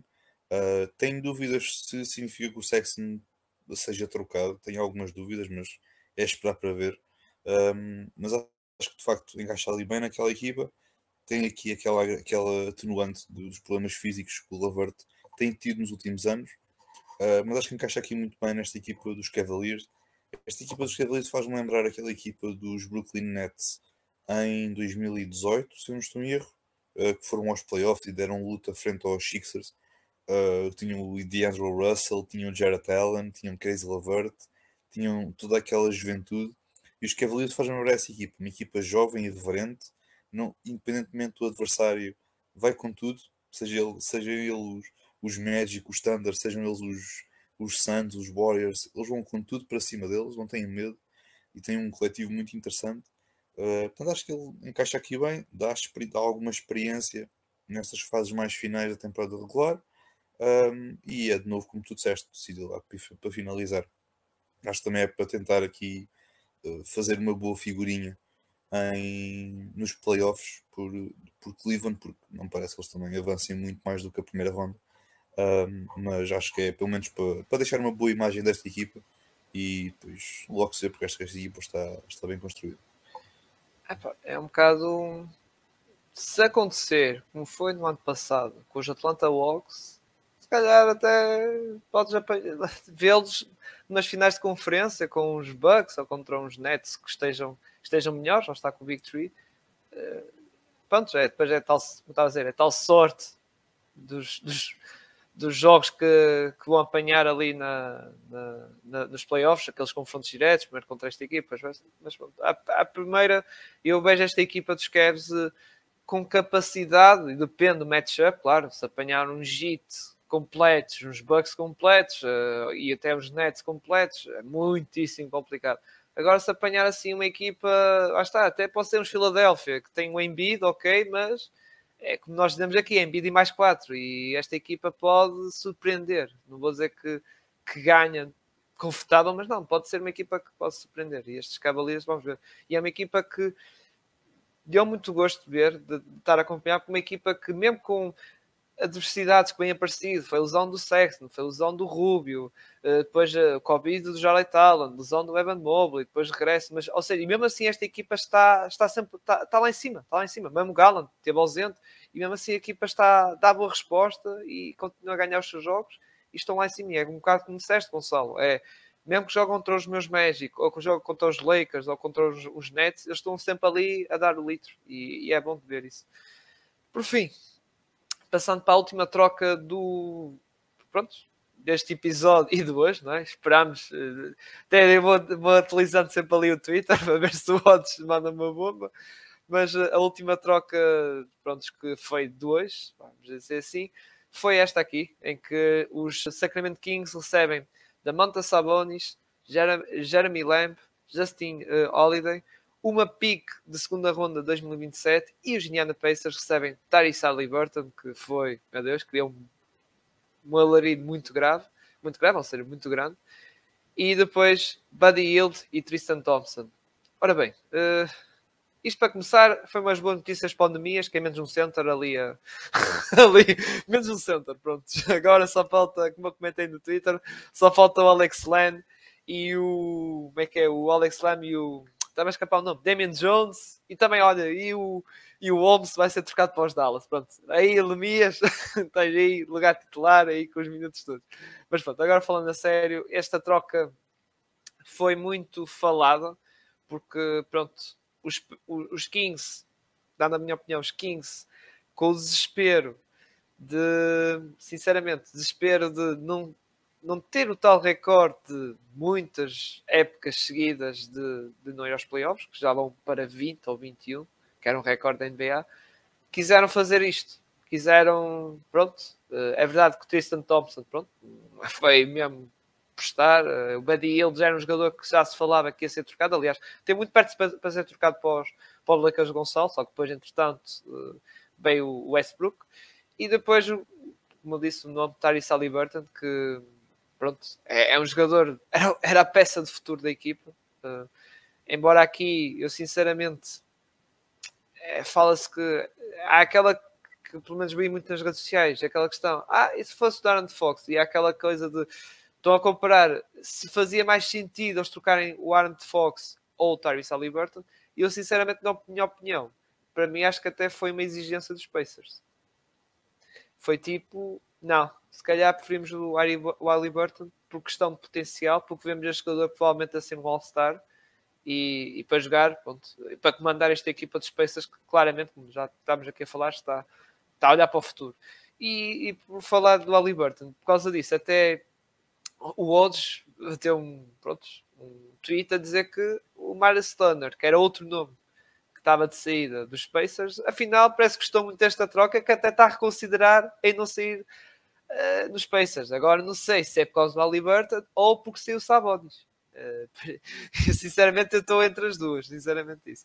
Sobre, sobre pronto, os Kings, agora tem o Sabonis, que é uma grande peça, e sim, é um passo à frente, vamos ser sinceros, é um passo à frente. O Sabonis tem mais valor que o Halliburton, claro que é o para hoje, e também não é jogador assim muito velho, Sabonis ainda é novo, mas é claramente uma amostra de os Kings estão a querer partir os jovens todos, que é para, lá está, vou estar a dizer um bocado de desespero para ver se conseguem levar a equipa ali à zona de play-in, embora para mim vai ser eh, um bocado complicado, não, não sei se o Fox e o Sabonis vão se combinar bem, sinceramente, eh, ali o encaixe, mas pronto, eh, vamos ver. É, é, ainda por cima aos Kings, nós ficamos sempre, sempre pé atrás com esta equipa, realmente Fundamias, agora estas trocas todas, já, já na off-season, não é? Quando eles foram buscar centers a dar com o pau, e esta troca, ok, tens o Sabonis, mesmo assim a malta ficou muito pé atrás. Aliás, pessoal, mesmo adeptos do Sacramento Kings, ficaram muito tristes por causa da saída do, do seu menino, do Tyrese Liberta. Mas vamos ver. Uh, Luís, o que é que tens a comentar deste, desta troca? Que acho que foi a mais, vou dizer assim, a mais polémica de todas. Sim, é verdade. E a primeira coisa que eu me veio à cabeça foi porquê? Porquê que os Kings se meteram nisto? Porque olhas para os jogadores que eles libertam e libertam um Tyrese Halliburton que claramente é um jogador que vai poder vir a, estar a um nível All-Star no, no, futuro. Se estiver numa equipa minimamente organizada, ele tem tudo para ser um, um jogador uh, top 25 de uma da, da, da NBA. E, portanto, vais, vais oferecer esse jogador, vais ainda colocar na, no, no pacote um Buddy Yield que é um, um, jogador também bastante forte e que tem conseguido bons números e que é um, é um bom jogador de rotação e portanto acaba por ser um, uma peça também com, com valor de, de troca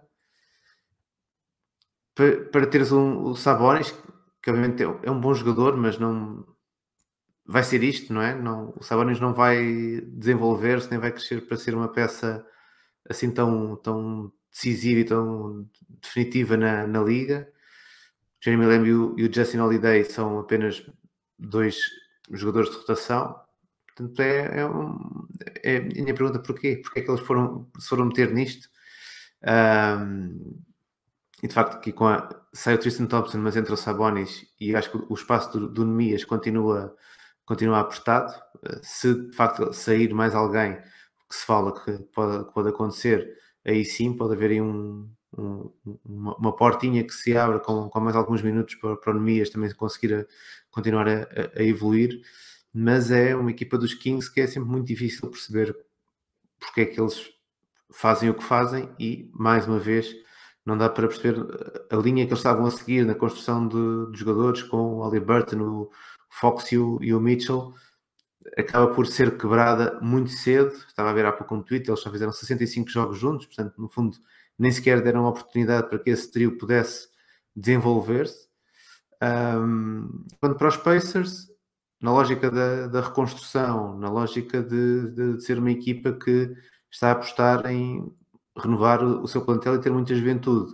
Pá, já levam aqui uma estrela, não é? Já levam aqui o, o Tyrese Halliburton, portanto, independentemente daquilo que eles possam depois vir a conseguir, já têm um jogador que podem construir um pouco à volta dele. E por isso, claramente, saem a ganhar os Indiana. Um, enquanto para, para a equipa dos, dos Kings, vai estar ali naquela luta para ir ao play-in, mas é, é, talvez demasiadas apostas só para conseguir entrar num play-in nesta, nesta temporada e eventualmente depois a poder estar a, a prolongar o, o tempo de, de sofrimento e, e, de, e, de, fragilidade para além desta temporada, ou seja, para, para as próximas épocas a equipa voltar a não ser minimamente competitiva. Sim, é um bocado como já ouvi aí a dizer, eles estão a tentar dar um passo à frente no hoje, mas no amanhã dão dois atrás. no amanhã, ou seja, na aposta no, no futuro.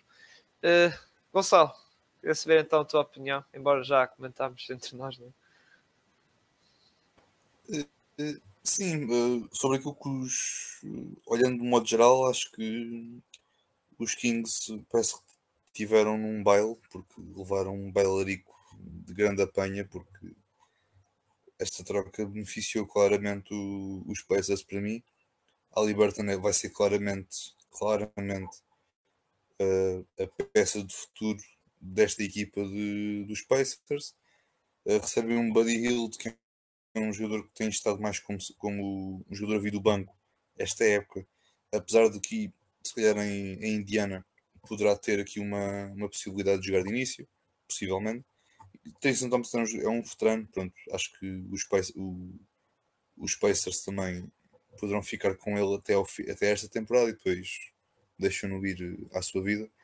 Sobre o que os Kings recebem, o Sabonis acho que acho que esta situação, esta troca dos Kings, e eu na altura comentei isso, compreendo isso, estás a querer dizer de que se calhar os Pacers exigiram um, um Ali Burton na, na troca. Acho que nesta situação os Kings quando começaram a ver a ascensão do Halliburton, acho que foi um oportunismo por parte deles uh, de vamos tomar uma decisão sobre se vamos trocar o Fox ou vamos trocar o Halliburton. Optaram pelo, por ficar com o Fox, uh, que é um jogador que este, estes Kings falharam redondamente desde que o Fox foi escolhido no, no draft em 2016. Falharam redondamente uh, no que diz respeito a construir a equipa à volta dele, mas isso não é novidade, é os Kings. Acho que a partir do momento em que se diz para a equipa para onde ele vai, acho que estamos, estamos conversados. Uh, e acho que eles optaram, tiveram de tomar essa decisão. Eu, na minha perspectiva, trocava o Fox bah, imediatamente e tentava recomeçar o processo de reconstruir a equipa à volta do, da, do, da estrela, neste caso o Burton. Mas de novo, acho que os, os, Kings com estas peças, especialmente com o Sabonis, é claramente para, para tentar atacar o play-in. E acho que pronto, Sabonis é um bom jogador ofensivamente. De novo, o encaixe vai ser interessante. Um, mas pronto, receber o Jeremy Lamb, receber o Justin Holiday são jogadores de rotação e olhando para, para, os, para os jogadores envolvidos, para três para cada lado, eh, trocas uh, dois jogadores de início, trocas depois um jogador de rotação por um jogador de rotação barra, barra jogador de 5 inicial e depois trocas o Tristan Thompson. Pronto, ele, ele nem cabe na, na, ideia de jogador de banco, é o Tristan Thompson.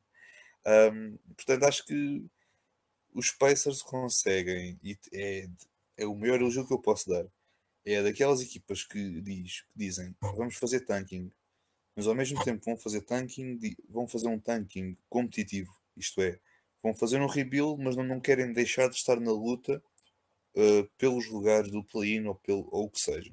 E isso é algo de louvar, porque na NBA hoje em dia uma equipa ou faz tanking e perde 60 jogos, ou constrói uma equipa boa e, e tenta ir aos playoffs.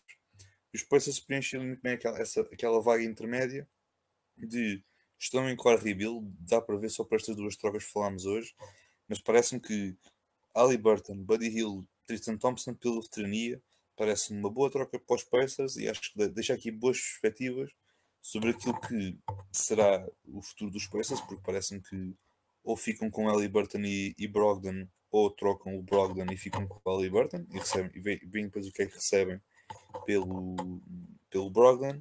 O Turner agora, pá, não sei. É, acho que o Turner acho que ainda vai ser trocado, sinceramente. Mesmo que tinha ficado contente com a troca, acho que ele vai ser trocado. Um, e é esperar para ver, mas acho que os peças, para mim, claramente ganharam esta, esta troca.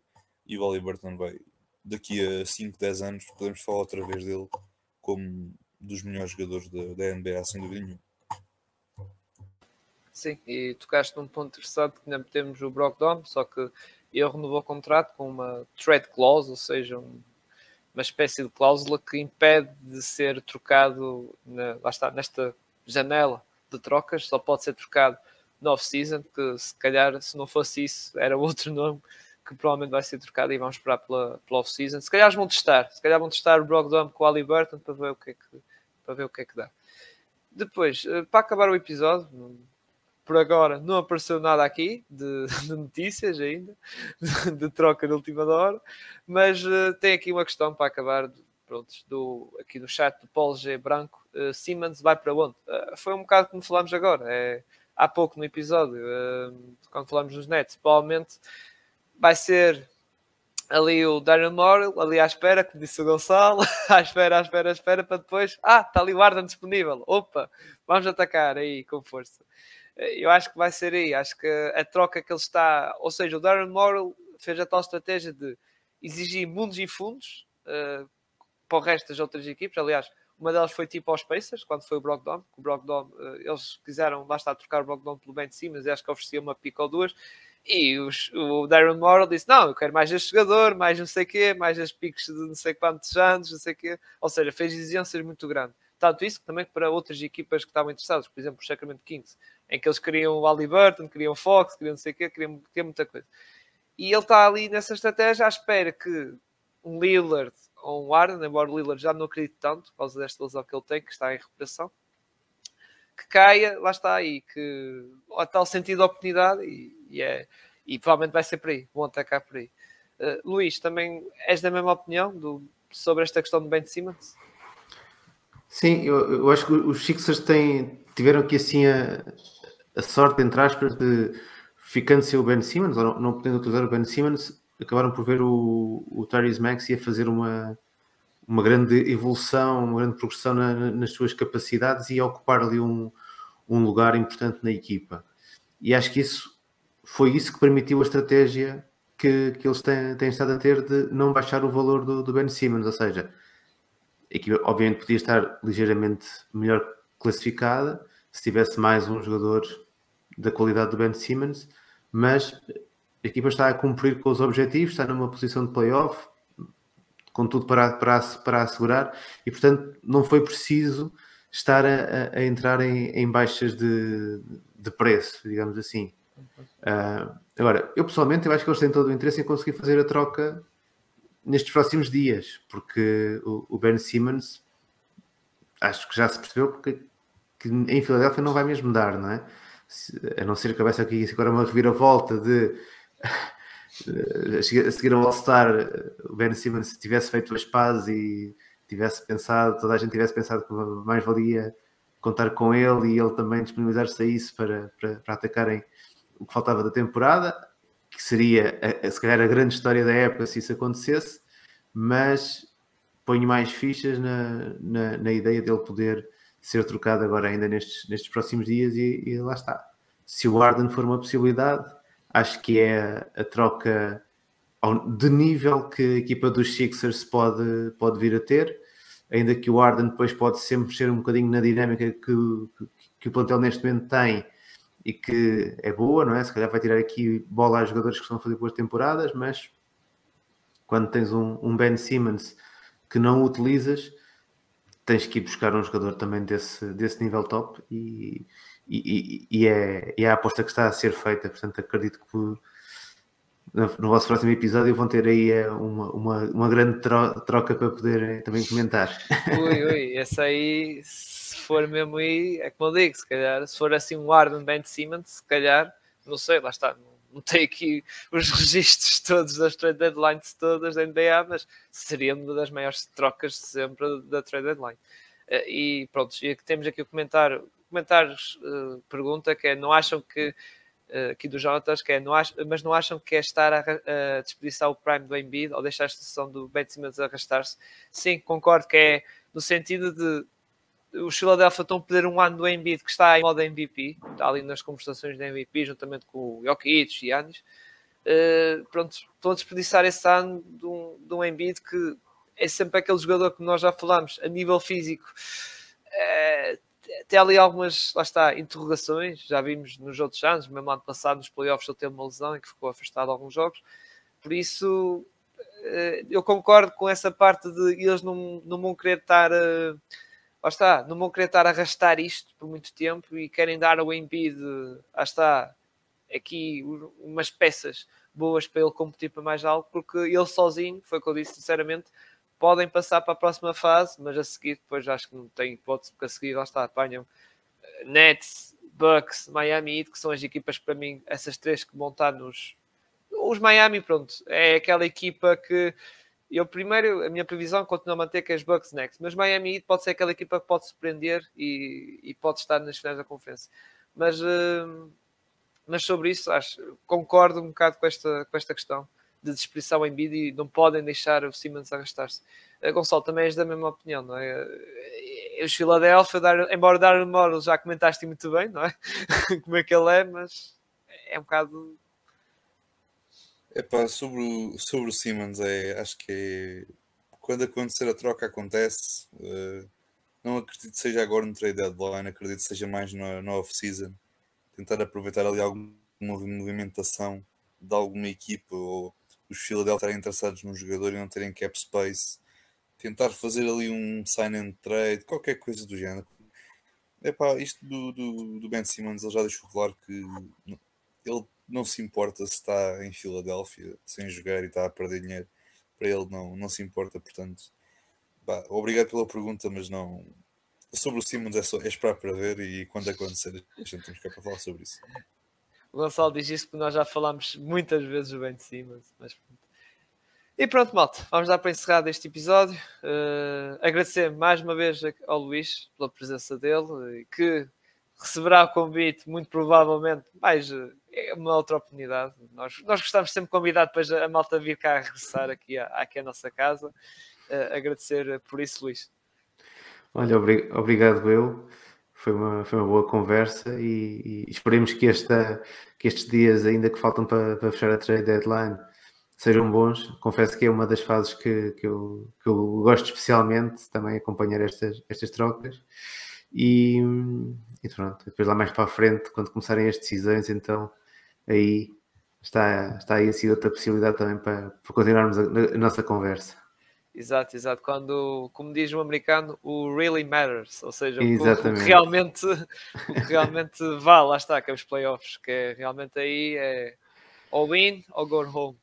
Mas pronto, malta, agora vou fazer o papel de Marcos, que ele está de folga, embora ele apareceu aí nos comentários. Vou fazer o papel de Marcos, vou tentar fazer a melhor maneira, que é a nossa publicidade, que é eh, sigam então a nossa página do Pausa Técnica nestas redes sociais, no Twitter, no Instagram, uh, também no YouTube. Subscrevam aqui ao canal do YouTube. Mas se não gostam de ver as nossas caras e ouvirem, uh, só gostam de ouvir as nossas vozes, principalmente a voz radiofónica de Gonçalo, ouçam no Spotify, no Anchor, Apple Podcast e Google Podcast. Como é que é, Gonçalo? Se foi mais ou menos bem, eu sei que não tem a mesma qualidade com o Marcos, mas tentei fazer uma melhor. Sim, eu, eu, não posso, eu não posso ter opinião porque assim, o mestre é, não está cá. Quinta-feira, quando ele cá aparecer, tenho de lhe perguntar se ele se portou bem ou não. Eu não posso dar exato. opinião, eu não. Pronto, exato, exato.